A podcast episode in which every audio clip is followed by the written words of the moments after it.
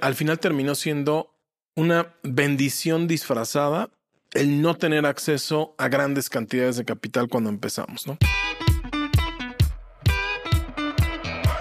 Hola, soy Alex Galvez y esto es Fundadores, el podcast donde me dedico a tener conversaciones con fundadores de startups latinoamericanas para deconstruir sus experiencias, su historia, sus errores, sus aciertos y así encontrar los aprendizajes, herramientas e inspiración que tú puedas aplicar en tu día a día. Bienvenido. Hoy estoy con Roberto Salcedo, cofundador y CEO de Baobab, una aplicación de microcréditos que ha crecido a pasos agigantados en los últimos años. Actualmente son rentables y son uno de los jugadores más grandes en la industria de microcréditos. Roberto fue uno de los primeros invitados de fundadores, así que si quieres saber más de su historia antes de Baobab, te recomiendo que escuches el episodio 10 que grabamos en 2020. Espero que disfrutes esta plática tanto como yo. Roberto, bienvenido a Fundadores. Un gusto tenerte por acá de vuelta y que seas el primer invitado además en, repetir.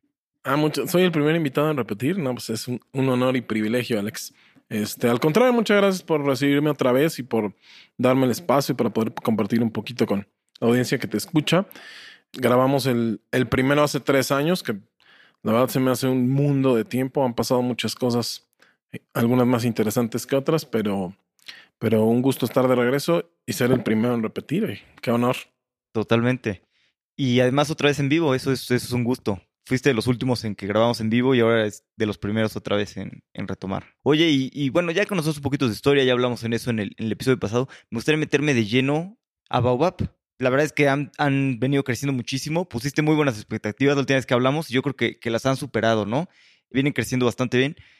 Me gustaría pues, que dijeras brevemente qué es lo que hacen en Baobab y antes eran micropréstamos y cómo ha evolucionado un poquito pues, el producto, la empresa. Claro, tengo que escuchar el podcast para ver exactamente a qué me comprometí, porque no lo recuerdo, pero fíjate que ha sido, ha sido algo interesante el tema de ver cómo las expectativas que hemos venido trazando desde que empezamos se vienen cumpliendo. O sea, llegamos a las métricas y de pronto mando el update a los fondos de inversión y ellos tienen, ellos siempre me mandan, por ejemplo, una comparativa de lo que yo les dije que íbamos a lograr en 2022. Y cuando lo veo lo que realmente logramos, me espanto de haber sido, de haber tenido precisión lo que sí es completamente diferente es cómo lo logramos. O sea, como que lo, que hemos ido trazando de objetivos y compromisos para lograr, lo hemos venido logrando, pero ha sido completamente distinto a cómo pensamos que lo íbamos a lograr. Y eso, y eso ha sido interesante. Pues para actualizar un poquito sobre, sobre el negocio, pues hoy somos básicamente la aplicación líder de préstamos personales en México afortunadamente hemos tenido la oportunidad de, capitalizar la, la, oportunidad de mercado. el mercado es enorme, la necesidad es enorme y al mismo tiempo hacerlo construyendo un negocio saludable, un, un portafolio de crédito rentable, con excelentes tasas de recuperación y eso nos ha permitido pues, tener mucho control sobre qué construimos, cuándo lo construimos y cómo, ¿no? Desde cómo crecemos al equipo, vamos contratando y expandiendo la fuente de talento que está construyendo el negocio, hasta a qué decidimos dedicarle tiempo en el roadmap de producto, que, que nos ponemos a construir y todo esto sin depender necesariamente de que estemos levantando capital fresco, o sea, como, con, mucho más control de, nuestro destino, ¿no? Entonces, hoy, como te digo, estamos tomando la posición de liderazgo, han ocurrido eventos eh, exógenos a nosotros que nos han ayudado, sin duda. La pandemia, uno de ellos, contraintuitivamente, la pandemia, todo el mundo cree que la pandemia para una empresa de crédito significó un, un, aumento dramático de la demanda de crédito, ¿no? Todo mundo necesita crédito. Y una, no vimos este aumento dramático de la demanda. La demanda básicamente tuvo picos y valles como cualquier, como cualquier año normal calendario. Y lo que sí generó, que es lo contraintuitivo, es una mejora dramática en la calidad del portafolio de crédito que teníamos. ¿no? Nos dio la oportunidad la pandemia de detener un poco el paso en términos de crecimiento de decir, concentrémonos en seguir mejorando el producto, seguir mejorando nuestros procesos de evaluación, los modelos de underwriting, la tecnología que es la que venimos construyendo en los últimos cuatro años, antes de pensar en seguir creciendo como locos, ¿no? Y, eso resultó que al final a la fecha las tres o cuatro cosechas de los momentos más álgidos de la pandemia, donde hubo un encierro mayor, que fueron por ahí abril, mayo, junio, julio de 2020, son nuestras mejores cosechas históricas por desempeño de pago. O sea, perdimos el menor dinero. Las tasas de impago fueron las más bajas que hemos, hecho, hemos tenido en nuestra historia. Y eso trajo consigo una oportunidad clave para, para nosotros. Una, la posibilidad de convertirnos en, empresa rentable. somos rentables desde julio de 2020. Y dos, que el haber demostrado que teníamos la capacidad de gestionar un portafolio de crédito y de mejorar nuestros procesos y de mejorar nuestra tecnología a través de un periodo de crisis muy, muy importante, fue un punto de validación que nos permitió acceder a, nuevos fondos, ¿no? A nuevos fondos de deuda, principalmente. Los fondos de deuda funcionan de manera distinta a los fondos de equity. El fondo de deuda busca muchos más mitigadores de riesgo, quiere ver trayectoria, quiere ver experiencia, resultados concretos hacia atrás y no tanto enfocarse en, en, lo que va a suceder en el futuro, ¿no? Entonces, ese track record de cómo gestionamos en la pandemia nos permitió acceder a deuda importante, facilities de deuda que hoy tenemos todavía productivos y creciendo. Este, y eso catapultó el crecimiento, siguieron pasando cosas interesantes después de que cerramos nuestro primer facility de deuda a principios de 2020. Estuvimos en Y Combinator en, en el verano de, 2020, de 2021, perdón. Este, el facility, primer facility de deuda fue en, en marzo de 2021. Estuvimos en, en, YC en el verano de 2021 y YC trajo consigo nuevamente otras oportunidades, ¿no? Nos, nos permitió levantar literal en un solo día una, una ronda de equity, de convertibles, este, a una evaluación, pues que la verdad, ahora la veo, la veo hacia atrás y digo, no, pues que estuvo, estuvo muy bien, muy buena esa evaluación.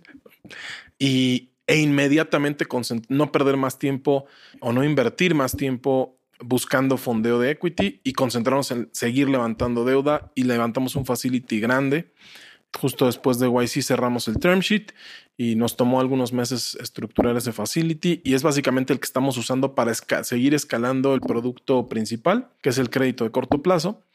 Y tenemos ya en producción un par de productos adicionales muy interesantes, con, nuevamente cubriendo necesidades específicas de nuestro segmento de mercado.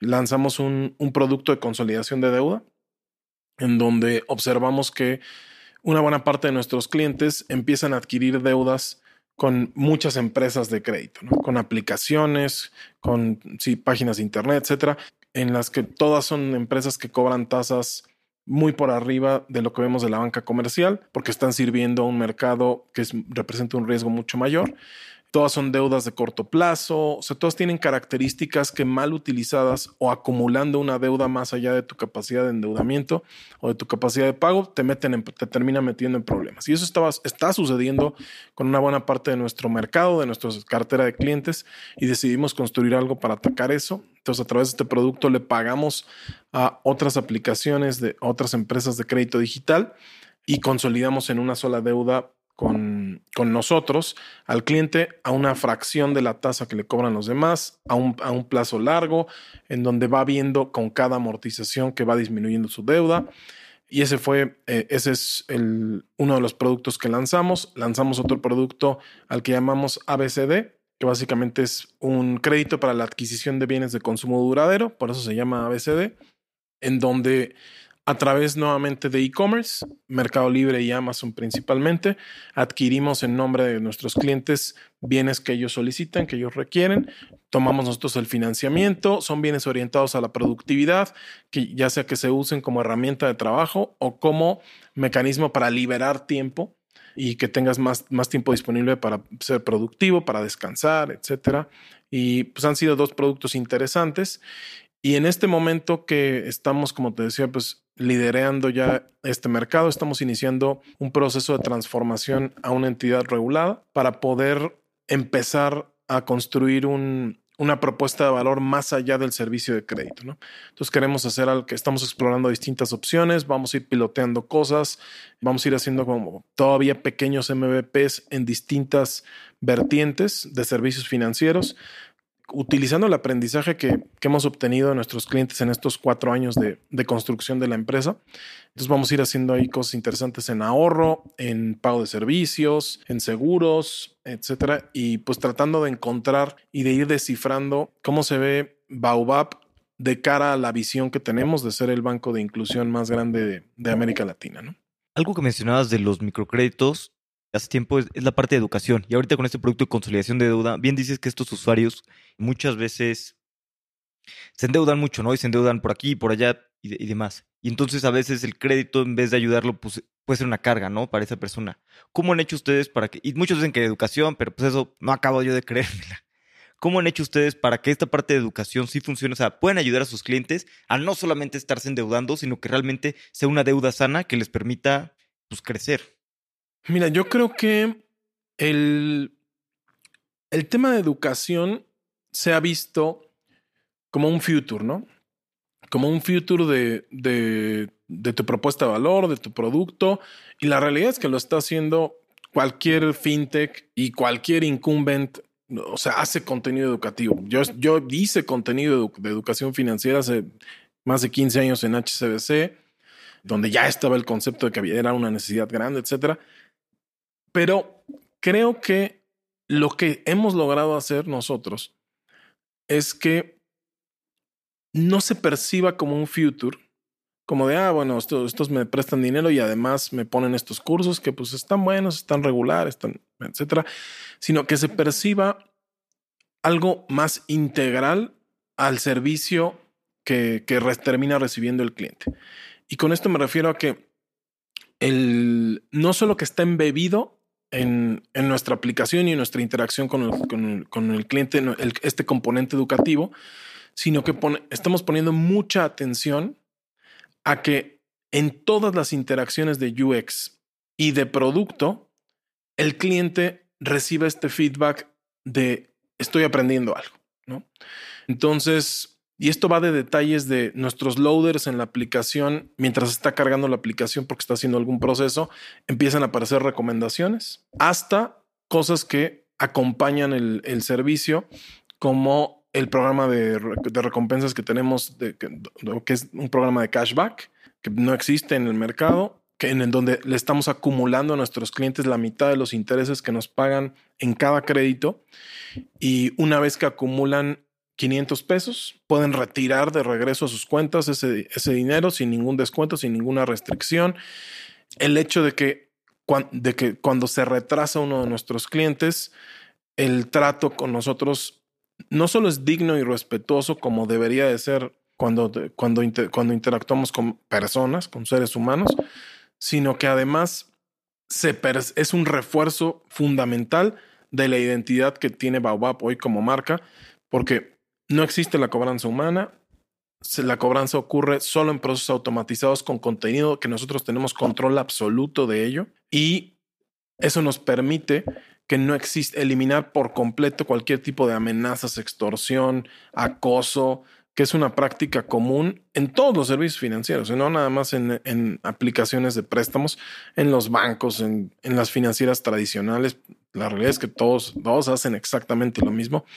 Y creo que el que, como te digo, todo esto se empieza a amalgamar en una identidad de qué significa ser cliente de, de Baobab es lo que ha marcado una diferencia para que la parte educativa este, no se perciba solo como un esfuerzo aislado, muy ajeno al producto, ¿no? O sea, como que hay muchos refuerzos dentro del journey de nuestro cliente que le van diciendo, ok, esta gente sí está preocupada porque me vaya mejor, porque no me sobreendeude, por respetarme, si tengo problemas, pues está abierto que a, buscar una solución y si no se puede encontrar una solución, pues ni modo, dimos mal el crédito nosotros y Baobab se hace responsable de ello y, y, no porque alguien no nos paga, vamos a ir a perseguirlo hasta el fin del mundo, ¿no? Entonces creo que, creo que ha sido eso, el, el haber logrado que, que se perciba como algo integral al, al servicio que está recibiendo el cliente y que sea reforzado por cosas tangibles, ¿no? Oye, y algo que me gusta a ustedes bastante es que llevan bastante tiempo siendo rentable, ¿no? Y es, pues, la mayoría de startups, pues no son rentables, ¿no? Eh, pierden dinero y ustedes, que está haciendo algo difícil, que es eh, créditos, y, además son rentables. Me decías que son desde el 2021 rentables. ¿Cómo fue, ¿Cómo fue esto? Desde el principio su estrategia fue ser rentable, vieron la oportunidad de mercado, dijeron, pues si somos rentables podemos ser dueños de nuestro propio destino, o en qué momento dijeron, vamos a movernos hacia allá, o cómo, cómo, fue esto? Me gustaría decir que fue la intención desde el principio, pero no es cierto.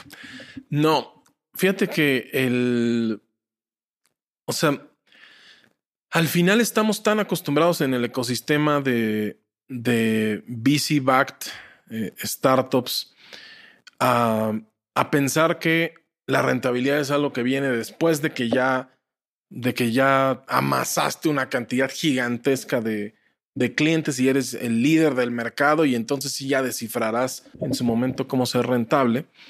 La verdad es que ese era el journey que teníamos en mente, ¿no? O sea, si lo pensábamos como de vamos a, vamos a crecer a pasos agigantados, vamos a, a escalar el, portafolio de crédito, vamos a invertir en, en marketing, en desarrollo de nuestros canales de adquisición, en el crecimiento del equipo de trabajo y pues todo eso representa una estructura de gastos enorme. Y creo que fue una, al final terminó siendo como una bendición disfrazada el no tener acceso a grandes cantidades de capital cuando empezamos, ¿no? O sea, como te digo, empezamos con esta idea y cuando empezamos a construir y empezamos a buscar inversionistas y vimos que, que el, conseguir capital iba a ser mucho más complejo este, de lo que habíamos inicialmente pensado, eh, viniendo de, de, pues, de, con una experiencia completamente ajena a esto del levantamiento de capital sobre todo de, venture capital. Todo el mundo cree, que es fácil, ¿no? Y la verdad es que es bastante complicado levantar capital. No, sé si todo el mundo, pero sin duda yo decía, te, prometo, yo, yo pensé de, no, bueno, esto aquí todo el mundo levanta millones y millones. Esta idea está increíble. Estoy, estoy seguro de que Luis y yo somos las personas correctas para resolver este problema y construir un y construir un, una empresa gigantesca. Dije, no, bueno, esto está pan comido, ¿no? Y la realidad es que pues, no fue así por distintas circunstancias, nuestro propio background, timing, yo qué sé, ¿no? Muchas, muchas cosas. Y como te digo, creo que fue una bendición disfrazada porque el tener que ser astringentes, cuidar los recursos, ir levantando poco a poco, no tener la obligación de, escalar un negocio que no estaba listo para ser escalado, de poder dedicar mucho tiempo a la construcción del producto, a las definiciones, a la optimización de la tecnología, sobre todo dedicándonos a prestar dinero. Y aquí hay casos de casi todas las startups de crédito son un desastre, precisamente porque se pusieron a escalar productos, portafolios de crédito con riesgo de crédito antes de, antes de saber con, con, al, con cierta precisión o con un buen nivel de precisión si podían recuperar ese dinero o no podían recuperar ese dinero, ¿no? Entonces, creo que para nosotros que fue una, fue una bendición porque nos dio mucho tiempo para mejorar el core de la tecnología y las definiciones de producto, iterar mucho, aprender un montón, platicar con muchos clientes, porque no teníamos un millón de clientes, teníamos no 10 mil, 20 mil, etcétera. Entonces, nos, nos permitió eso. Y al final eso fue lo que terminó catapultándonos a ser rentables sumamente rápido, ¿no? La astringencia y la necesidad, ¿no? De adaptarnos a las circunstancias. Sí, y no, no hay nada como ser rentables, ¿no? Digo, igual puedes, si quieres, puedes crecer un poco más lento, no tienes prisa, mientras ser rentable no, no hay complicaciones. Y además un mercado como el que estamos el año pasado, que tal vez era más fácil levantar capital, este, pues no, no se veía tan, tan inteligente, ¿no? Pero en un mercado como el que estamos ahora, que es mucho más difícil, pues cualquiera que esté en punto de equilibrio y que pueda defender su propio destino es un genio. Claro, sí, sí, no, es una ventaja hoy, una ventaja muy, muy importante, ¿no? O sea, por eso no, Baobab no solo no va a hacer recortes, sino que va a seguir creciendo el, el equipo de trabajo y vamos a seguir escalando el, el negocio, ¿no? O sea, hoy el, hoy el negocio, nuestro negocio principal, y no sé qué tan bueno es porque siempre se los digo a los VCs ahora que platico con ellos, no estamos levantando capital, pero pero sí platico con muchos y me presento y pues vamos haciendo relación. Y siempre les digo como de, a ver, o sea, para escalar el negocio que tenemos ahorita, una está en una escala importante, ¿no? Ya es una escala grande. Y para seguirlo creciendo o seguirlo desarrollando, no necesitamos venture capital. Lo podemos hacer con nuestros recursos, con el fondo de deuda que tenemos disponibles. La verdad es que para eso no lo necesitamos. Para la siguiente transformación de, de Baobab y acercarnos hacia la visión, sin duda sí lo necesitamos, ¿no? O sea, sin duda puede acelerar ese roadmap. Pero lo que ya logramos hacer es, esto es product market fit, market fit ¿no? O sea, hoy tenemos un negocio con medio millón de clientes rentable, con un volumen de generación de revenue y de cartera de crédito muy importante. Y estamos listos, como te digo, para la siguiente etapa, ¿no? ¿Cómo ¿Cuánto prestan mensualmente? Solamente para tener una idea de... Hoy prestamos mensualmente como 20 millones de dólares. Sí, muchísimo dinero. Ya, ya suena, ya suena. y, y además lo han hecho, bueno, son rentables y ya han tenido, pues no eran tantas personas, ¿no? Hasta hace, hasta hace poco eran, siempre les ha gustado mantener un equipo chico. Me acuerdo hace pues, muchos años cuando los conocimos eran, eran dos y ya tenían bastantes clientes. Todavía recuerdo que este año eran veintitantos o menos. ¿Cómo ha sido para ustedes ahora que ya están escalando mucho más rápido el cambiar de ese equipo chico a, a empezar a ser un equipo pues bastante más grande? Fíjate que ha sido algo, un proceso de aprendizaje muy interesante, porque lo hemos hecho poco a poco, ¿no? Como bien dices, o sea, el primer año de Baobab éramos dos, básicamente Luis y yo. Durante todo el segundo año y toda la pandemia, bueno, toda la parte álgida de la pandemia, éramos cuatro, ¿no? Entonces, la parte interesante para mí eh, va en dos sentidos. Una, Luis y yo dominamos todos los aspectos del negocio a un nivel de detalle que hoy digo, eh, eh, eso sí, nos, para bien y para mal, funciona para bien y para mal, pero eso sí, nos reconozco que dominamos detalles súper específicos del negocio, ¿no? Y eso nos permite ayudar un montón y contribuir un montón a la gente que hoy se está sumando a ayudarnos a seguirlo construyendo, ¿no? Entonces, creo que nuevamente ese, esa necesidad de, de, ser, de ser los menos posibles, de no increcer la, la, estructura de gastos, nos ayudó mucho en ese sentido, ¿no? En, en, que nosotros domináramos el negocio, domináramos el producto, domináramos a quién estamos atendiendo, etcétera, y que después tengamos la capacidad de compartir ese conocimiento con la gente que se, que se va sumando, ¿no? Y todavía a la fecha, se siente cuando una sola persona se suma al equipo, porque sigue siendo representativo, ¿no? O sea, hoy el negocio es mucho más grande que el equipo de trabajo, lo cual nos deja muy, muy cómodos, porque como bien dices, nos acostumbramos a trabajar pocos, a que nos duela eh, el trabajo, la operación antes de seguir contratando.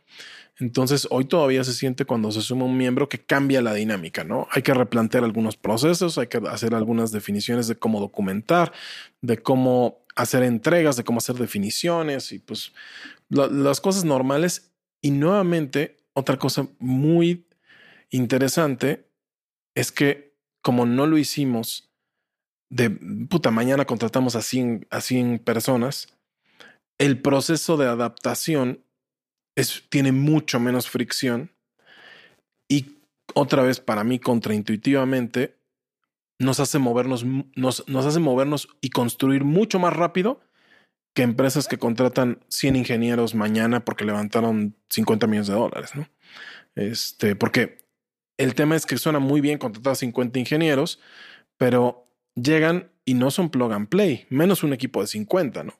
O sea, tienes que ya tener, tienen que ponerse a, poner de acuerdo cómo van a trabajar para construir siendo 50, quién va a hacer definiciones, quién es el, o sea, es una locura. Entonces, yo creo que muchas startups que levantan mucho dinero y crecen su headcount pierden un montón de tiempo en cosas que terminan siendo medio bullshit de, de definiciones de, de, personal, de organización y de que, cosas que no tienen que ver con desarrollemos producto, ¿no? Este, entonces, pues, pues yo te diría, te diría eso.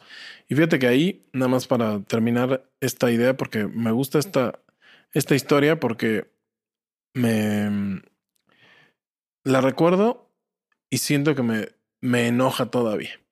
Cuando éramos dos, fuimos a presentarle a un, a un VC, a un partner de, de un VC aquí mexicano, y de verdad casi se burló de que fuéramos dos. Y es justo la mentalidad que digo, o sea, si estamos pensando que cuántos empleados tengo significa que soy exitoso, estamos en un error.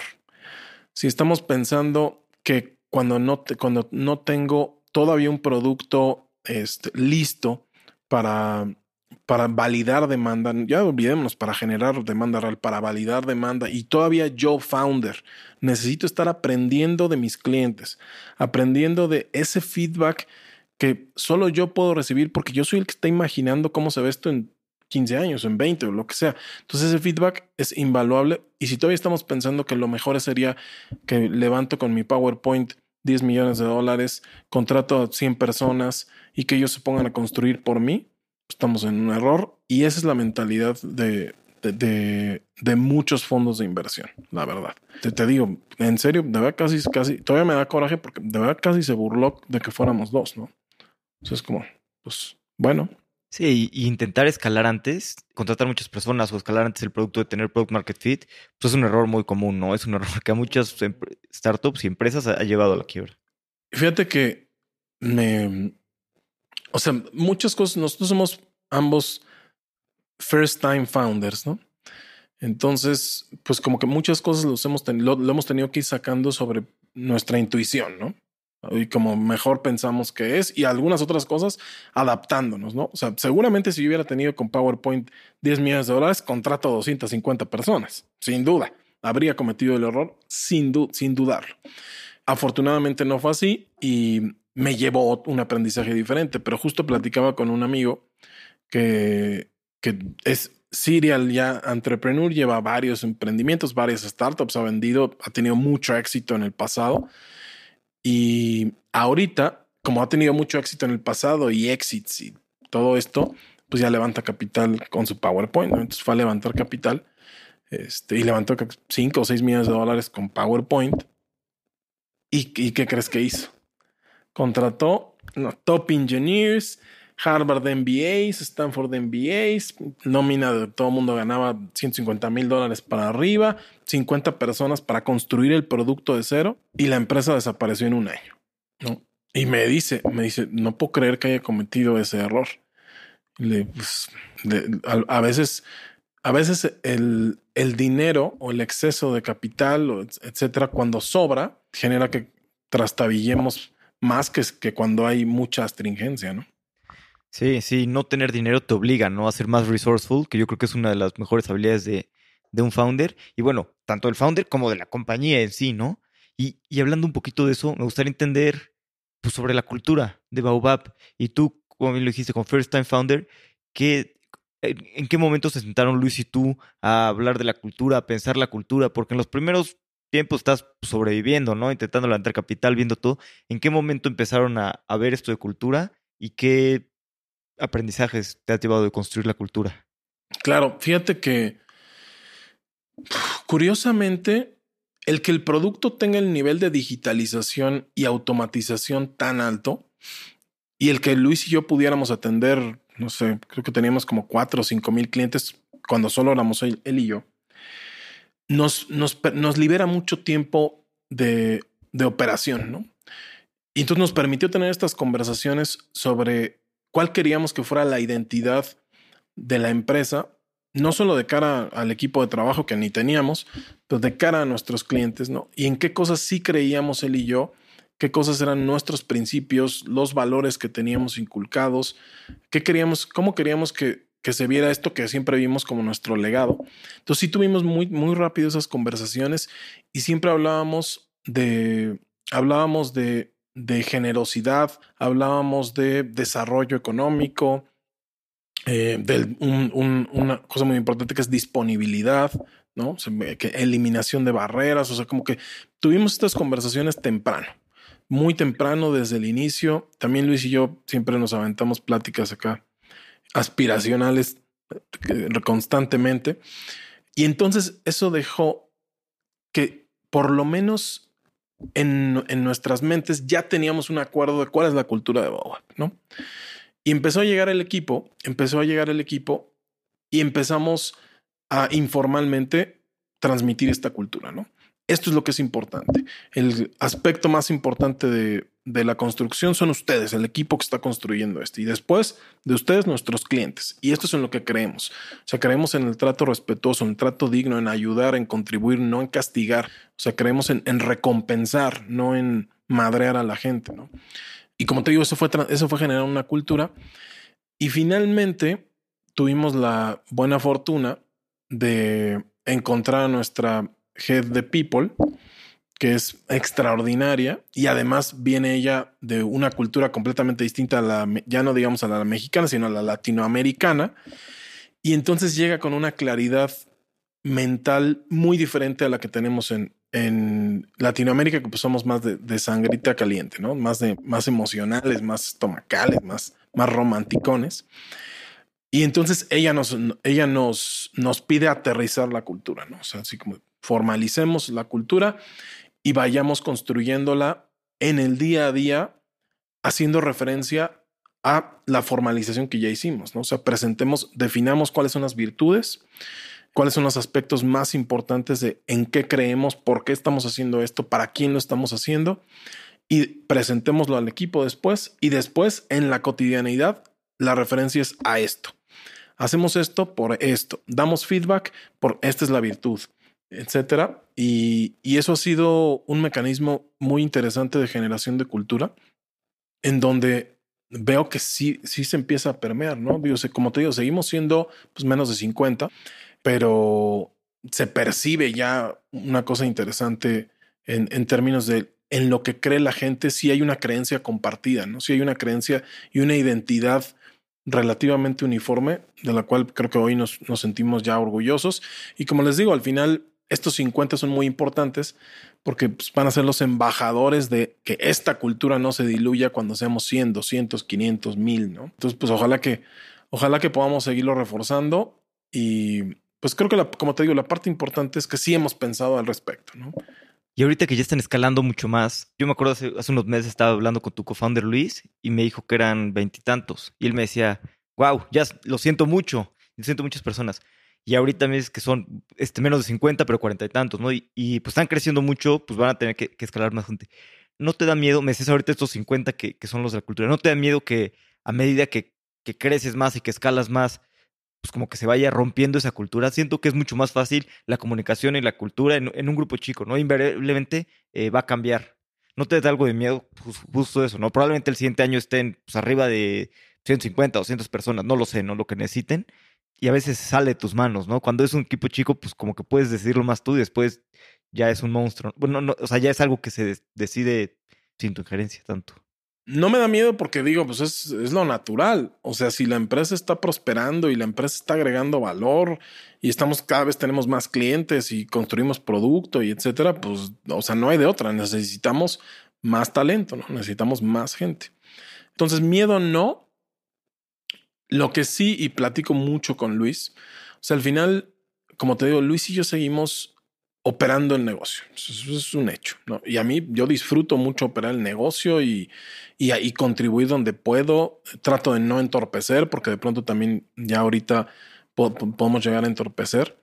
Pero platicábamos hace poco al respecto a esto, como de, oye, el, o sea, básicamente duplicamos el equipo de trabajo en cinco meses, ¿no? En los últimos cinco meses.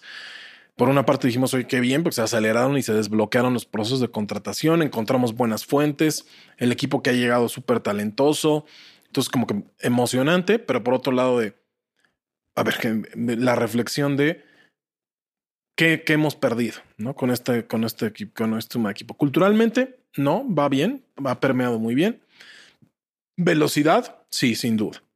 Y entonces justo lo que, lo que platicaba con, con Luis es, hay una conversación interesante ocurriendo hoy en todo el ecosistema startup acerca de la velocidad, ¿no?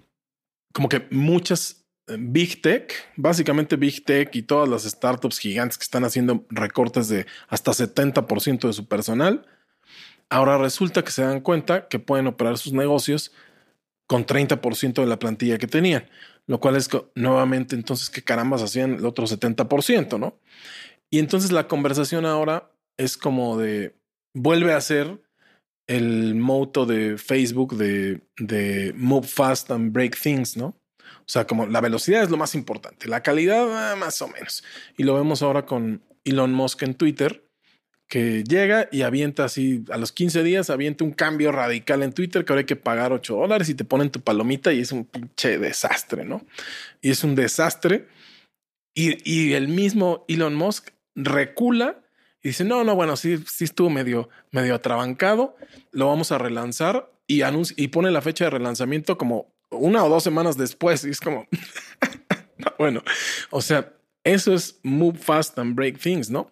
Y si una empresa que tiene cientos de millones de usuarios como Twitter se atreve a hacerlo, no, bueno, que no lo hagamos nosotros, hay que hacerlo, ¿no? O sea, yo sí siempre he sido defensor de, la tesis pero sí siento como a medida que crece el equipo, la voy perdiendo, ¿no? O sea, como que eh, el nivel de exigencia empieza a ser, sí hay que ejecutar lo más rápido posible, pero la calidad del entregable tiene que estar ahí, ¿no? Y de pronto eso estresa mucho al, al, equipo de trabajo, ¿no? Al equipo que está construyendo, porque es como de puta, o sea, ¿qué priorizo? O sea, sacarlo ahorita o sacarlo extraordinario en dos semanas. Y entonces, como que esa, esa ideología este, sí se ha transformado y creo que ha sido uno de los cambios más, más importantes que hemos estado viviendo.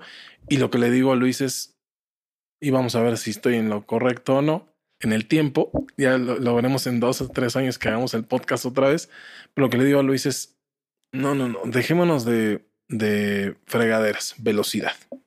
Velocidad, probemos cosas, pilotemos, aventemos cosas, sobre todo porque tenemos una ventaja desde mi punto de vista estratégica muy importante, que es que el core del negocio funciona extraordinariamente. Una reflexión que, le hacía al equipo es que hace dos, hace dos semanas hicimos nuestro primer offsite de todo el equipo y todo el equipo, el 100% de la empresa, dejó de trabajar tres días. No trabajó nada, nada, nada, nada. Y el negocio no solo no se cayó, no le pasó nada, sino que creció en esos días con la inercia que ya trae. Entonces les digo, les digo, esto es una evidencia, una validación muy importante de que podemos invertir un montón de tiempo en la construcción de lo que sigue y dejar ir un poco la operación. Entonces, pues a ver, a ver si, si podemos regresar a la, a la, velocidad de ejecución, a priorizar la velocidad de la ejecución y la, la velocidad de probar cosas. Sobre todo esa, esa, parte, ¿no? la velocidad para probar cosas, que es algo que con el crecimiento del equipo, pues es natural que se pierda un poco. Claro, y como qué cosas están probando ahorita, porque tienen ya un producto que, como dices, funciona extraordinariamente, ¿no? Que digo, no es de la noche a la mañana, llevan años construyendo, pero ahorita, ¿qué tipo de cosas están probando? Pues mira, empezamos con, con los dos pilotos o las dos betas que ya están, que ya están productivas, que era el crédito de consolidación de deuda y el de adquisición de bienes de consumo. Ahorita están viviendo una, una primera iteración ambos. No estamos cambiando UX, estamos cambiando definiciones del producto, porque nos dio un montón de aprendizaje el que hayamos hecho betas aleatorias, ¿no? O sea, básicamente las betas que hicimos de esos créditos fueron créditos otorgados aleatoriamente, en donde dijimos, si perdemos el 100% del dinero, y espero que no nos escuchen muchos clientes, pero si perdemos el 100% del dinero, no pasa nada. El chiste es aprendizaje. O sea, entender el comportamiento de estas personas, qué compran, por qué pagan, por qué no pagan, etcétera. Y eso es el precio. Está bien. Entonces, ahorita estamos en, una iteración importante de ambos productos. Como te digo, vamos a, vamos eh, con base en el aprendizaje, vamos a cambiar muchos componentes. Estamos ahorita corriendo para probar antes de que termine el año el pago de servicios. Vamos a hacer algo muy interesante ahí para empezar a, pues a, generarle un poquito de ruido por ahí a nuestros colegas Challenger Banks o, o, Neobanks, en el que le vamos a permitir al usuario pagar servicios a través de la aplicación, ahorita con cargo o a su crédito o al saldo que tienen en las recompensas que ofrecemos. Tenemos hoy básicamente dos esquemas de recompensas. Uno es el cashback de los intereses que nos pagan y otro es el que nos recomiendan clientes y les pagamos a nuestros clientes por esa recomendación. Entonces van a poder pagar sus servicios con el crédito o con el saldo que proviene de estos programas de recompensas. Y la, la ventaja que vamos a tener es que a diferencia de los wallets o los challenger banks o etcétera, Nosotros no necesitamos el revenue stream. O sea, al final son revenues marginales, o sea, que van de, o sea, realmente son de 7% al, del 7% el más alto al, al 0.5% de un pago de servicios. Hay unos pagos de servicios que ni, ni te pagan. Y como no necesitamos eso, lo que vamos a hacer es transmitirle todo ese ingreso al cliente. Entonces va a ser una bonificación más para el cliente. ¿no? Eh, entonces no solo la posibilidad de pagar a través de la aplicación, sino también poder recibir ellos el beneficio de pagar a través de la aplicación. El dinero que recibiría Baobab lo va a recibir nuestro cliente. Entonces es otra manera interesante de ayudarle a generar un, pequeño ingreso adicional, ¿no? Como lo son hoy el, programa de, de, referidos, por ejemplo. Entonces, pues digamos que son las cosas que están ahorita en la mesa mientras estamos hablando tú y yo, que se están construyendo. Viene algo muy interesante en seguros, que estamos ahí explorando con distintos partners y nuevamente queremos priorizar la velocidad y queremos priorizar el poder probar tantas cosas como sea posible, como ellos, como los partners también nos lo permitan. Vamos a ir, vamos a ir haciendo pequeñas betas porque como te digo, no tenemos resuelto cómo se ve esto en, en cinco años, ¿no? O tenemos la visión, pero el cómo va, lo vamos a ir aprendiendo, lo vamos a ir descubriendo, lo vamos a ir probando, vamos a ir experimentando y con retroalimentación real de, oye, el cliente sí valora esto, no valora esto, vamos a ir adaptando y vamos a ir este, configurando nuestra propuesta de valor. Sí, y muy interesante esto que mencionas, de que pues, primero para probar dieron los créditos sin normal para tener toda la data pura, ¿no? Y, créditos un poquito más, más grandes. Y aquí, ¿cómo les fue en este experimento? ¿Qué fue lo? Sé que compraron algunas cosas medio locas los clientes. ¿Qué fue lo, lo que vieron así más que les haya llamado la atención?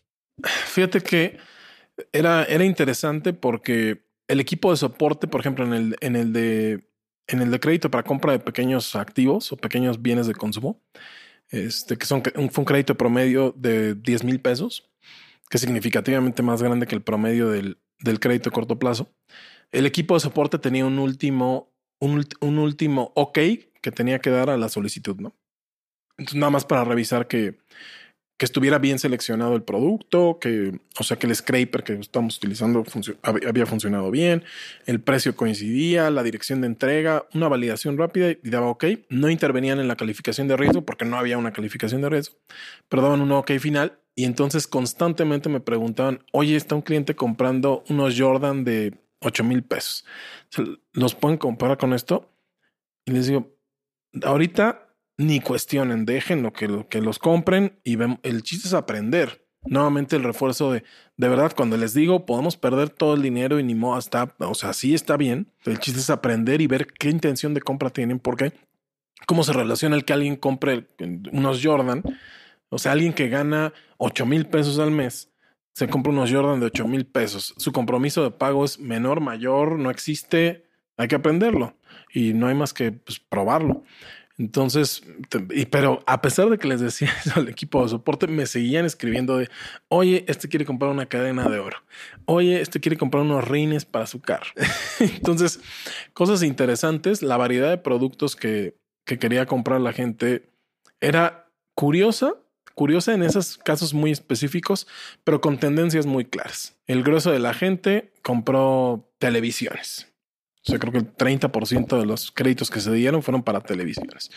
Otro 30% o 28% por ahí compró celulares. Y ya en, ya en una subcategoría vemos otras cosas como equipo de transporte, no sé, este, bicicletas, motocicletas, etcétera. Entonces, como, como, te digo, fue, una, fue un aprendizaje muy interesante. El comportamiento sí es diferente. Contraintuitivamente, la gente que compró cosas banales este, o que se ven o que se perciben banales tuvo un mejor comportamiento de pago. Y pues muchos aprendizajes curiosos, ¿no? te digo, todo eso retroalimenta un montón al producto y, al, y a cómo imaginamos la experiencia del cliente con esas cosas, ¿no?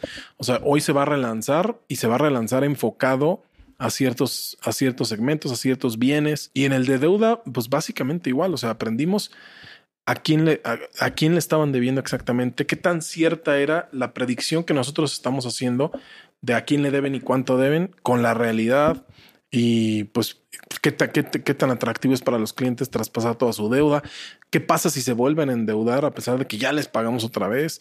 Entonces fue muy interesante.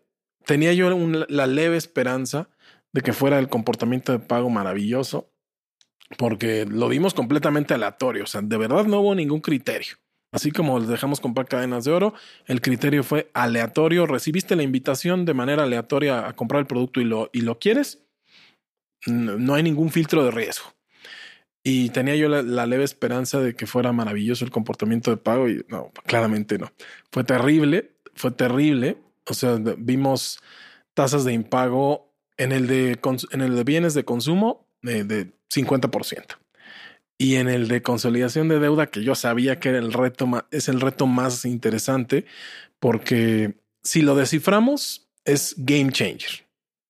Entonces, o sea, los game changers en la vida no llegan fácil, tienen su costo, tienen su precio.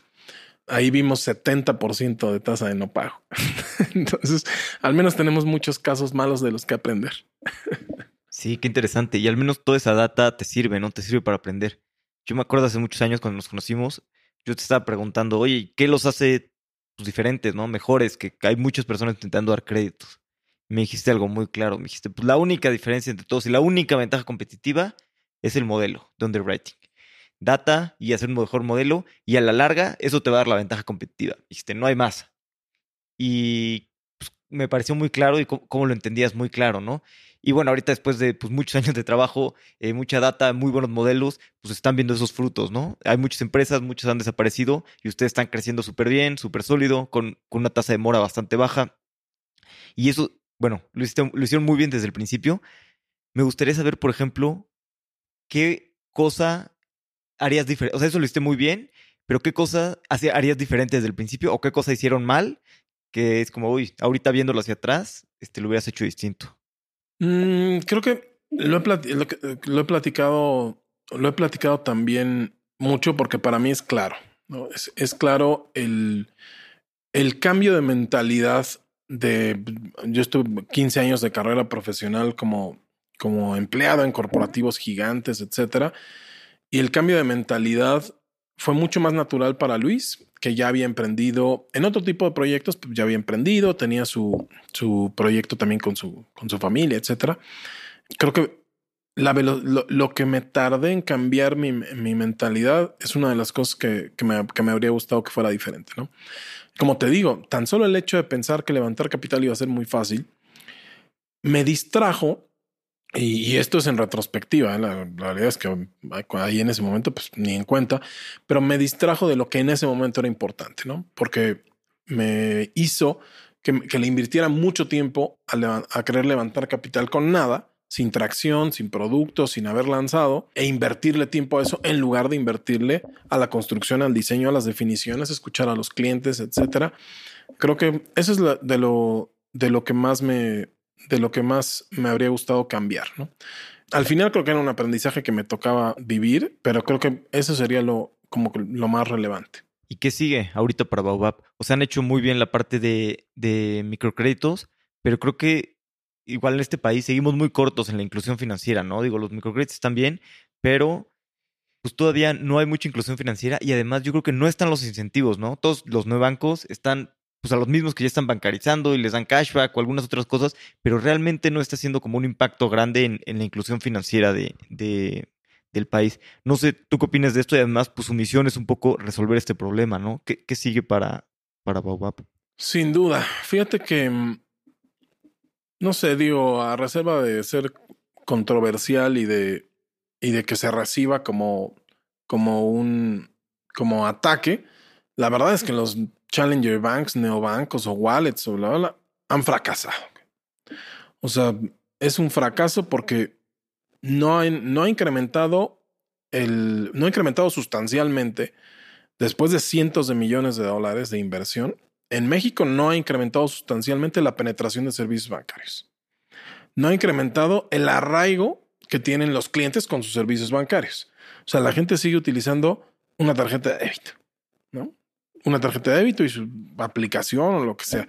Pero no hay más, no hay, no va más allá de, de, eso, ¿no? Entonces, para mí, dado que la misión era que lográramos que la penetración de servicios financieros fuera mucho más grande en la población económicamente activa y en la gente que se está incorporando a la población económicamente activa, podemos decir que hemos fracasado, ¿no?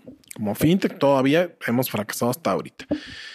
Para mí, el reto principal ahí es lograr desarrollo económico, es decir, lograr que la gente perciba que por utilizar tus productos está viendo progreso en su vida, en su vida material, ¿no? En su vida cotidiana. O tiene más dinero disponible o tiene más dinero para ahorrar, para gastar. O sea, tiene que haber impacto económico. Si no hay impacto económico y lo único que hacemos es intermediar en, la, en el dinero que ya está transaccionando la, gente, pues el arraigo va a ser lo que es porque va a haber resistencia, ¿no? O sea, ¿por qué al neobanco que llevó cuatro años sin cobrarme, pero ya descubrió que no es negocio, entonces ya me empieza a cobrar y ahora ya me cuesta esto, ya me cuesta esto. Puta, ¿cuál es el incentivo de que me quede, no? O sea, el incentivo era que no me cobra ni un pesito y que yo puedo tener ahí mi dinero, pero ahora ya no tienen, no tienen negocio, entonces ya me quieren cobrar. O sea, ¿cuál es entonces ahora el incentivo, no? O la gente que trabaja en la economía informal. O sea, ¿Cuál es el incentivo de usar, de usar una TPB, de recibir pagos electrónicos? O sea, si, me va a costar el 16% de IVA y el 30% de ISR, o si entro en un esquema de estos de incentivos fiscales, de todos modos me va a costar el primero a lo mejor no me cuesta nada, ¿no? El segundo a lo mejor me cuesta el 10, pero eventualmente en cinco, si ya me fiscalizaron, me va a costar el 30%, voy a ganar menos de lo que gano hoy. Entonces, por eso lo que tendríamos que estar pensando desde mi punto de vista es cómo mejoramos la calidad de vida de estas personas, su capacidad de producción, productividad, mayor volumen de ingresos, diversificación de fuentes de ingresos. Y entonces por eso en nuestro roadmap lo que estamos imaginando es tratar de, de construir un journey donde el cliente va recibiendo valor económico, donde va recibiendo dinero. O sea, ¿cómo, cómo puede ver a Baobab como una fuente adicional de ingresos? con el programa de referidos, con el cashback, invirtiendo sus créditos en, cosas productivas que le generen a su vez activos a ellos. Y eso es lo que estamos imaginando y eso es lo que aspiramos a hacer, ¿no? O sea, para mí lo del banco de inclusión es más sobre ese desarrollo económico que sobre pensar de, en penetración de mercado y ahora la gente ya todos tienen una cuenta de Baobab. No, eso no es inclusión financiera desde mi punto de vista. Sí, totalmente. Pues vamos a pasar a las preguntas finales, que son preguntas de reflexión. Las preguntas son cortas, las respuestas pueden ser cortas, largas o como quieras. Venga, siempre me alargo. Está bien, qué bueno.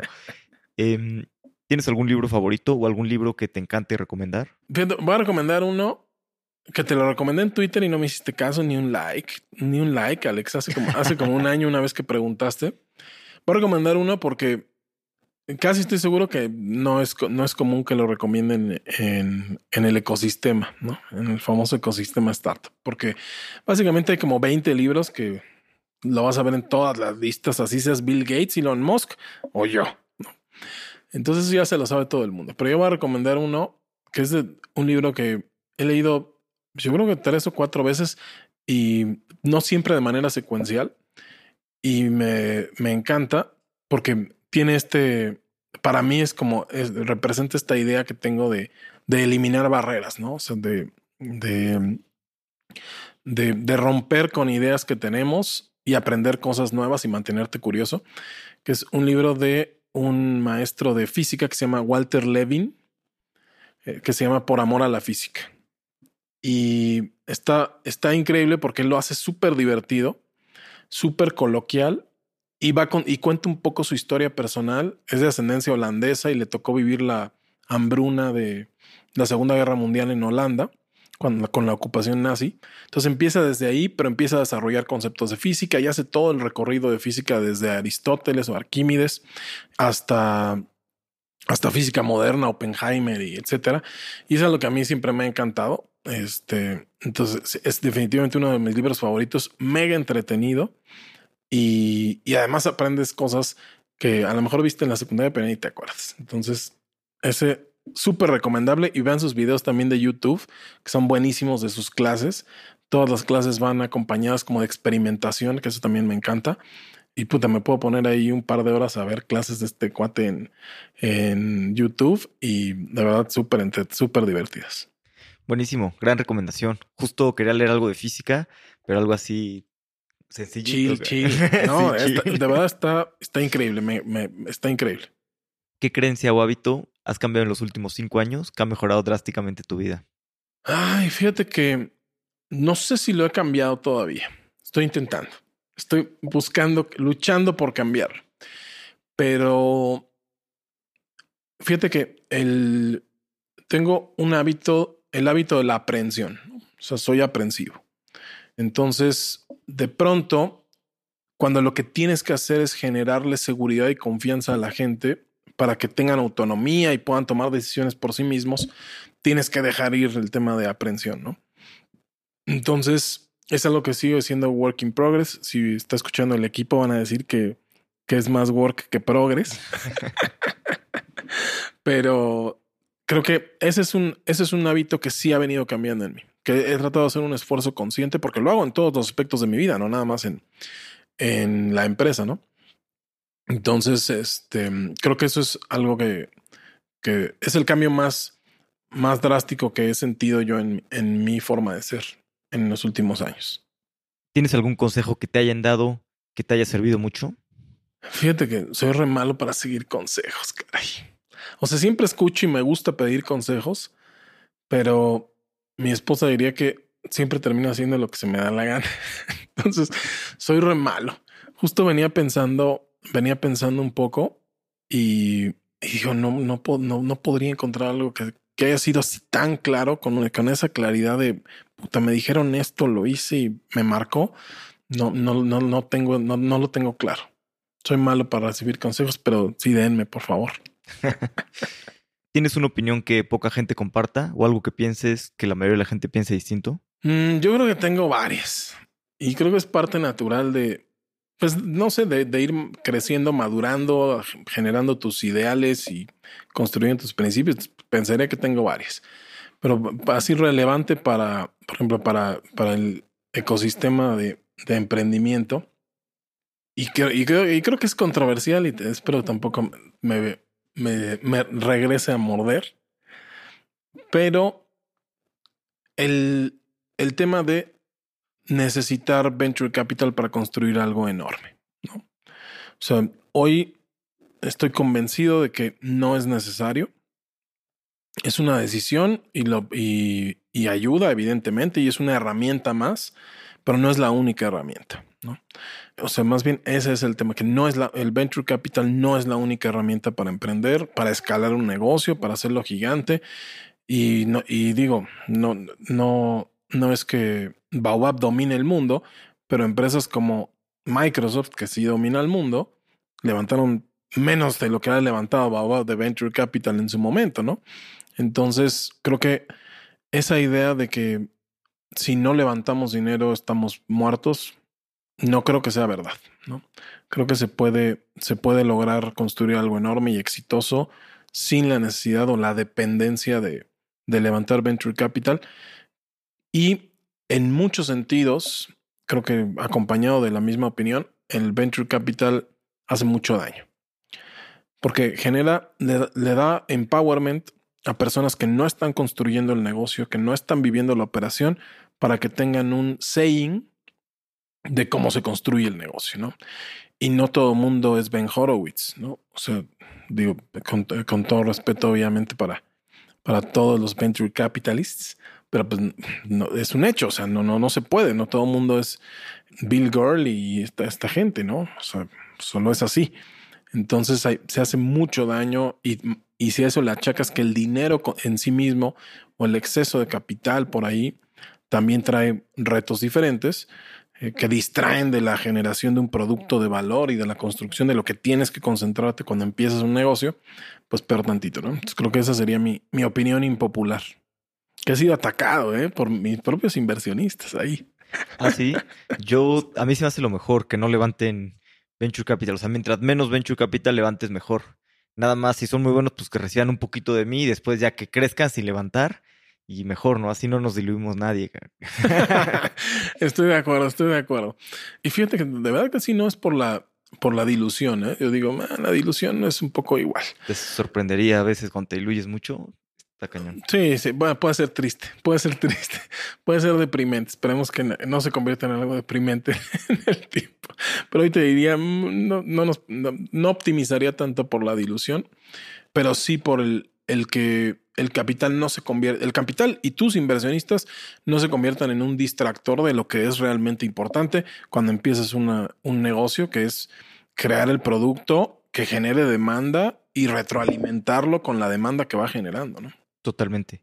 A lo largo de estos años construyendo Baobab y en tu carrera profesional has tenido muchos aprendizajes.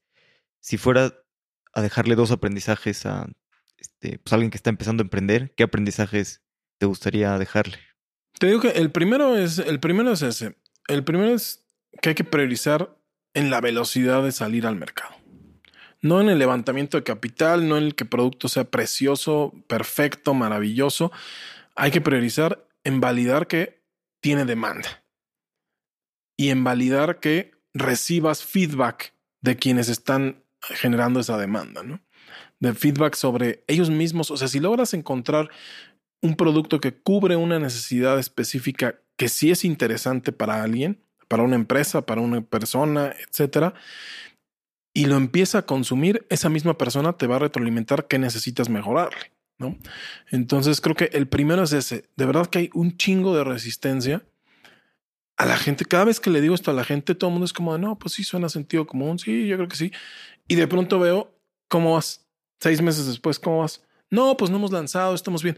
No, no, no, o sea, no, no. Entonces, de verdad, olvídense de hacer cosas perfectas, preciosas, maravillosas con las definiciones que tú mismo estás haciendo. Hay muchas definiciones que le tienes que dejar al consumidor, que le tienes que dejar al cliente y que el cliente te retroalimente, ¿no? Y esto va para, de verdad, para todos los productos. Así quieras dedicarte a comercializar vasos o hacer un software hiper complejo, tienes que empezar por lanzar al mercado lo mínimo indispensable, ¿no? Ir lo más rápido posible para que el mismo consumidor te vaya diciendo que si le gusta, que no le gusta, etcétera. Y sobre todo los de software, no lo creen. Hay que lanzar todo el software complejo que vemos hoy. Empezó por algo súper sencillo. Todos. Todas las empresas monstruos, Salesforce, Slack, o sea, empezaron resolviendo muy bien una cosa súper específica y de ahí empezaban a construir e iterar, ¿no? Entonces ese sería para mí el, el, principal consejo y reforzar que lo crean, lo prueben, ya si me equivoco, lo, al, menos lo probaron rápido y ya dicen, no, esto no es cierto, ¿no? Hay que lanzar un producto maravilloso al 100%. Sí, ya lo vas cambiando, pero ya que te lo pidan los clientes, ¿no? Y que no, no sea solo tu idea. Y Roberto, pues muchas gracias por tu tiempo. La verdad es que increíble lo que han construido a lo largo de estos años y eh, también el avance de, pues, de la última vez que platicamos ahorita, la verdad es que, pues, que han crecido muchísimo, ¿no? Yo creo que Baobab pues ya, es, ya está siendo el líder de microcréditos. Estoy seguro de que, pues, que va a ser una empresa referente en los siguientes años en, en México y en Latinoamérica.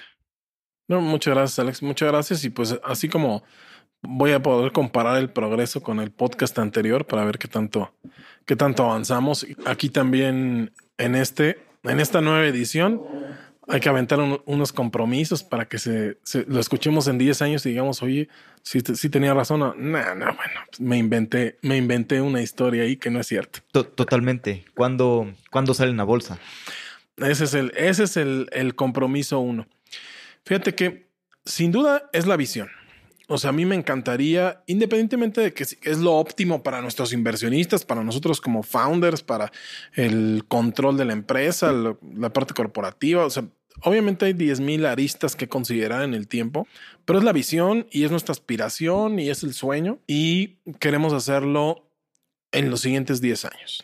O sea, en los siguientes 10 años salir a un mercado público, ya sea en México, en Estados Unidos, no lo sé, pero es la aspiración, es el sueño y lo es porque significaría la capitalización de valor o la captación de valor para la gente que creyó en nosotros y para los que lo estamos construyendo. Entonces sería un hito increíble, ¿no? Entonces sí es definitivamente la aspiración. Mi fotito en, en el espacio de Slack es de hecho un Photoshop, Photoshop todavía, de, de mí eh, junto a la niña desafiante en la bolsa de Nueva York con el, la marca de Baobab como si ya hubiéramos hecho nuestra IPO. Entonces es, es el sueño.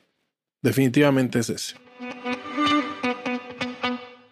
Es increíble que ya pasaron casi tres años desde el último episodio con Roberto, pero más increíble aún es todo lo que ha crecido Baobab en este tiempo. Si estás buscando una gran empresa para unirte, te sugiero que revises Baobab. Estoy seguro de que nos darán mucho de qué hablar en los próximos años. Espero que disfrutes los próximos episodios.